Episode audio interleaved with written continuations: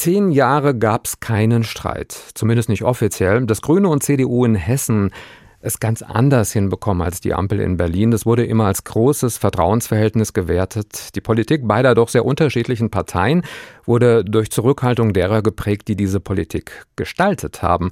Das lag sicher auch daran, dass Volker Bouffier gut mit Tarek Al-Wazir konnte.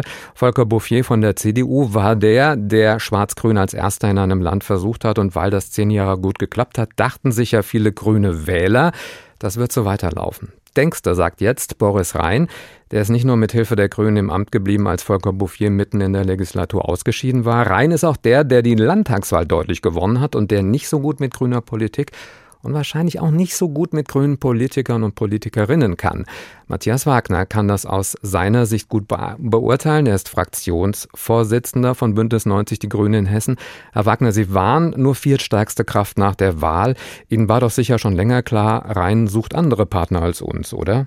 Nein, das war uns nicht klar. Wir haben in den vergangenen zehn Jahren ja vertrauensvoll und sehr gut äh, zusammengearbeitet und ich glaube auch äh, viele Bürgerinnen und Bürger, übrigens auch Wählerinnen und Wähler der CDU, wollten, dass diese gute, verlässliche Zusammenarbeit fünf weitere Jahre fortgesetzt wird. Aber einer wollte es nicht. Haben Sie wirklich erst am Freitagvormittag von der Entscheidung erfahren und wenn ja, wie? Offiziell haben wir erst am Freitagvormittag äh, davon erfahren, aber natürlich äh, zeichnete es sich auch für uns äh, schon vorher ab. Sie müssen ja keine fünfwöchigen Sondierungsgespräche mit jemandem führen, mit dem Sie zehn Jahre zusammengearbeitet haben, wenn Sie ernsthaft ein Interesse gehabt hätten, diese Zusammenarbeit fortzusetzen. Das heißt, Sie haben dieser Pressekonferenz zugeschaut, da stand Ines Klaus neben Boris Rhein und der hat gesagt, wir versuchen jetzt mal was Neues. Ich kann mir vorstellen, der Schock saß tief. Übers Wochenende haben Sie sich dann erstmal Gedanken machen machen müssen. Interviewfragen, Anfragen haben sie abgelehnt. Jetzt ist Montagmittag. Sie sind Politiker und Medienprofi. Ich würde mich nicht wundern, wenn Sie jetzt sagen, das ist politisches Geschäft und wir können mit Niederlagen umgehen. Außerdem können wir auch gut Opposition. Aber wie verletzt hat Sie denn diese Abfuhr? Natürlich schmerzt so etwas, ja, gerade weil es aus unserer Sicht keinen inhaltlichen Grund gab. Wir hätten uns auf ein gutes Regierungsprogramm für die nächsten fünf Jahre verständigen können. Jetzt, wo wir das Papier von CDU und SPD kennen, sage ich aber auch, dieses Unterwerfungspapier einer Partei unter einer anderen, das hätte es dann in der Tat mit uns nicht gegeben.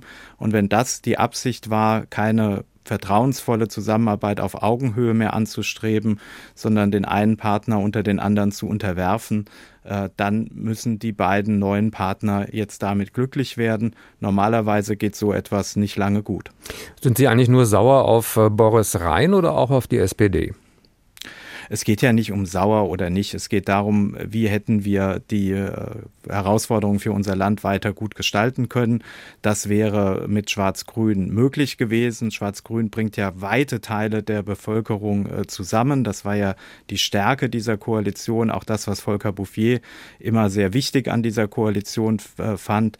Jetzt arbeiten zwei Parteien zusammen, die bislang als große Koalition galten und in der Regel große Koalitionen Koalitionen haben immer sehr kleine Ergebnisse. Naja, sagen wir mal so, die SPD lag immerhin in der Wählergunst auch noch vor Ihnen. Hat dann Rhein nicht recht, wenn er sagt, wir wollen das Land voranbringen und glauben, es gibt mehr Gemeinsamkeiten mit der Sozialdemokratie. Sie haben es eben ja auch gerade gesagt, Ihnen ging es doch auch immer um das Land Hessen. Ja, wenn man unter Gemeinsamkeiten versteht, dass äh, die CDU der SPD ihren Willen aufdrückt, äh, dann war das mit Sicherheit äh, für die CDU mit der SPD leichter. Wir kennen ja viele der Formulierungen aus dem jetzt vorgelegten Papier. Darüber haben wir in den Sondierungen auch gesprochen. Uns wäre es wichtig gewesen, dass auch der zweite Koalitionspartner in dem Papier vorkommt. Das war anderen offenbar nicht so wichtig. Insofern ein Unterwerfungspapier hätten wir Grüne auch nicht unterschreiben können. Unterwerfungspapier ist ein starkes Wort. Es gab ja auch in Ihrer Partei immer wieder Menschen, die gesagt haben, naja, wir haben uns da in den vergangenen zehn Jahren auch schon unterworfen. Was sagen denn die Mitglieder jetzt in den Städten oder auch auf dem Land? Sind die nicht auch ein bisschen froh zumindest, dass sie jetzt wieder grüne Themen ungeschminkt darstellen können?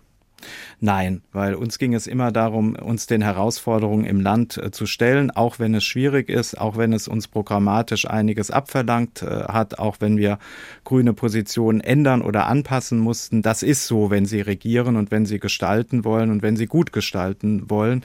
Das ist etwas, was die hessischen Grünen immer ausgezeichnet hat und auch weiter auszeichnen wird. Da möge niemand äh, darauf hoffen, äh, dass wir uns jetzt wieder äh, in eine Nische zurückziehen.